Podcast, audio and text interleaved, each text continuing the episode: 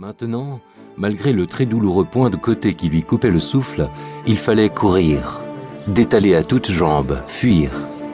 Fuir pour échapper aux hommes, en uniforme et en civil, agents de police français et soldats allemands qui, là-haut, place de l'Étoile et dans les avenues qui y débouchent, frappaient à coups de crosse, de matraque et de poing tous ceux et celles, des jeunes, lycéens et étudiants, mais aussi des hommes et femmes plus âgés qui, en ce 11 novembre 1940, en dépit de l'interdiction, avait poussé l'outrecuidance jusqu'à vouloir rendre hommage aux soldats inconnus.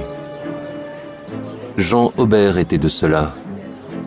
Il s'était mêlé dès 16h30, heure allemande, à un petit groupe qui, sortant comme lui du métro Georges V, avait rejoint le millier de manifestants qui montaient vers l'Arc de Triomphe.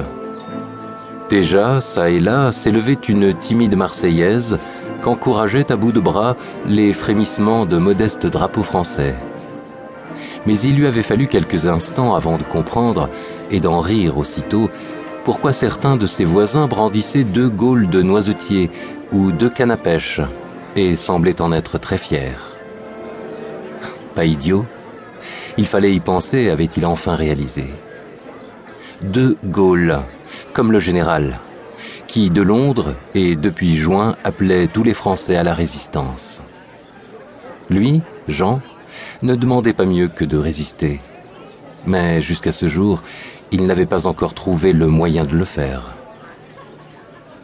Alors, la veille au soir, dès qu'un de ses camarades, François Morel, étudiant comme lui aux beaux-arts, lui avait glissé un tract dans la main en lui disant de faire suivre, il avait su que l'occasion lui était donnée de dire non à un régime, non à ce gouvernement qui s'était livré, pieds et poings liés, aux envahisseurs en vert de gris, et tout aussitôt couché devant le maître du Troisième Reich. Très succinct, le tract n'en était pas moins explicite. Demain, 11 novembre à 17h, tous à l'Arc de Triomphe. Vive la France. Il n'avait pas hésité. Mais maintenant, il devait courir et le plus vite possible pour échapper aux forces occupantes. D'étaler tout en se répétant qu'il ne devait en aucun cas rejoindre sa mansarde de la rue Saint-André-des-Arts, cette chambre qui, dans quelques heures, allait sûrement être visitée et mise à sac par la police, française ou allemande. Pour lui, adieu donc ses affaires, cours, livres, vêtements. Vouloir les récupérer signifiait son arrestation immédiate. Il n'en revenait d'ailleurs toujours pas de l'enchaînement des réflexes qui lui avaient permis de fuir la place de l'Étoile, ce haut lieu de l'histoire où tentaient de se regrouper les manifestants. Mais à peine avait-il pu approcher du monument que la police avait fondu sur eux et frappé. Brutalement empoigné par le col de sa gabardine par un agent de police qui voulait le traîner vers un fourgon, il avait réagi d'instinct. Et lui, qui n'était pourtant pas un adepte de la violence, avait lancé son pied dans l'entrejambe du gardien, puis, après s'être prestement débarrassé de sa gabardine, laquelle était restée entre les mains de sa victime, il avait décampé vers l'avenue de Friedland. C'était là le vrai problème, car passe encore que le policier se souvienne longtemps de lui, mais qu'il possède désormais le calepin, glissé dans la poche intérieure du vêtement, était gravissime. Car le carnet donnait le nom, l'adresse et la carte d'étudiant du dénommé Jean Aubert, né le 30 octobre 1920 à Nantes, étudiant en deuxième année à l'école des beaux-arts, et domicilié rue Saint-André-des-Arts. Remettre les pieds à cette adresse était à coup sûr s'y faire prendre. Autant aller directement au commissariat de police du 6e arrondissement, et annoncer J'étais à la manifestation interdite de l'Arc de Triomphe, pris au col, j'ai expédié mon pied dans les parties intimes d'un de vos collègues et je viens me livrer pour savoir si ça lui fait encore mal.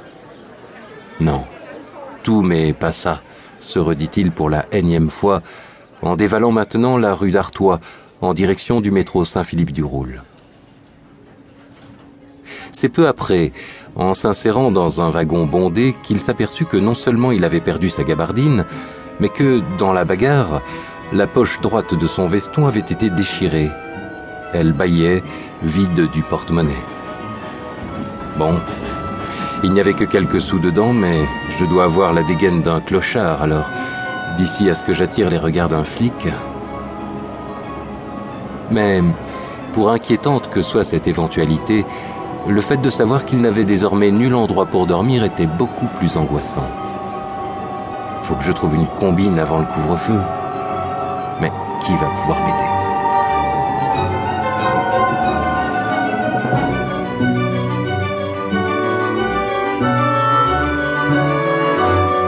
Jean connaissait Albert Morin depuis la classe de troisième, époque pendant laquelle ils avaient d'abord partagé le même pupitre à Janson de Sailly et suivi ensemble leurs études jusqu'au bac. Jean avait un peu espacé ses relations avec Albert depuis que leurs orientations réciproques dirigeaient l'un vers les beaux-arts, l'autre vers la Sorbonne. Il en avait été de même avec le troisième de la bande, René Lucas, lui aussi ancien de Janson, qui suivait désormais des études de pharmacie. Pendant des années, les trois amis avaient partagé les mêmes goûts pour le foot, la natation et la contemplation des jolies filles.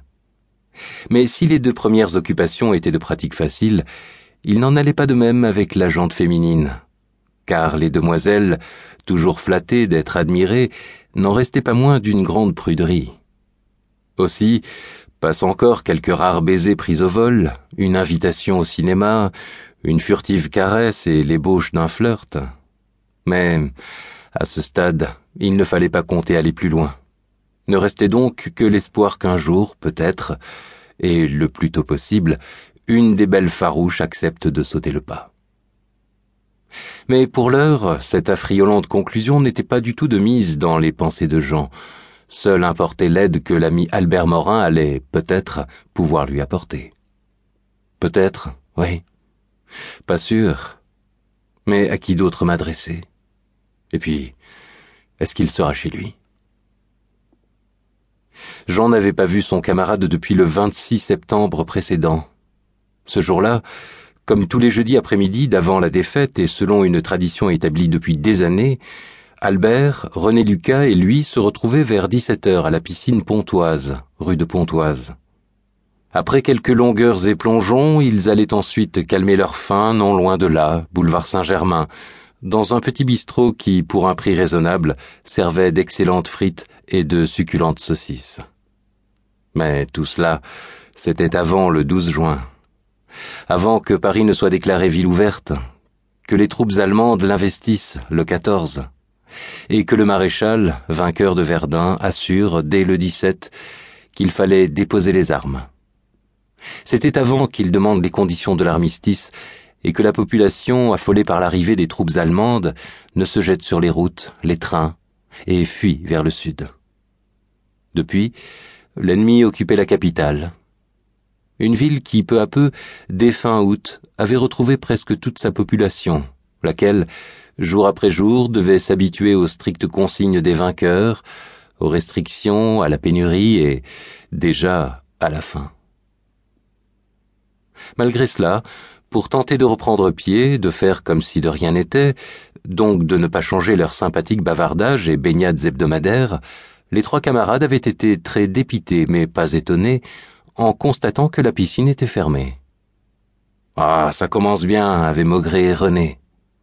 Vexé parce que le temps était chaud et orageux, et qu'ils avaient envie d'un bon bain, Jean avait proposé Et si on allait piquer une tête au pont du Trocadéro? Je parie qu'on y sera quasiment seul.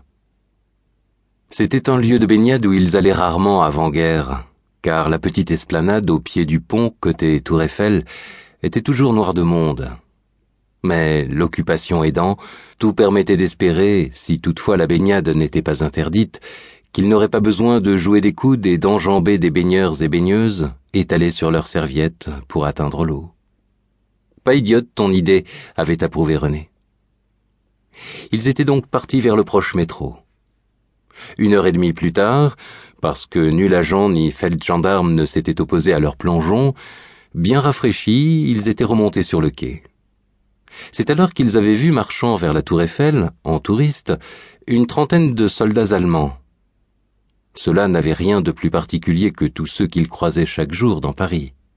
Mais jusque-là, aucun des trois amis n'avait jugé utile de faire quelques commentaires à leur sujet, comme si, prudent, il n'avait pas eu envie de donner un point de vue sur la catastrophique situation de la France. Aussi, Jean avait-il sursauté, choqué, lorsqu'Albert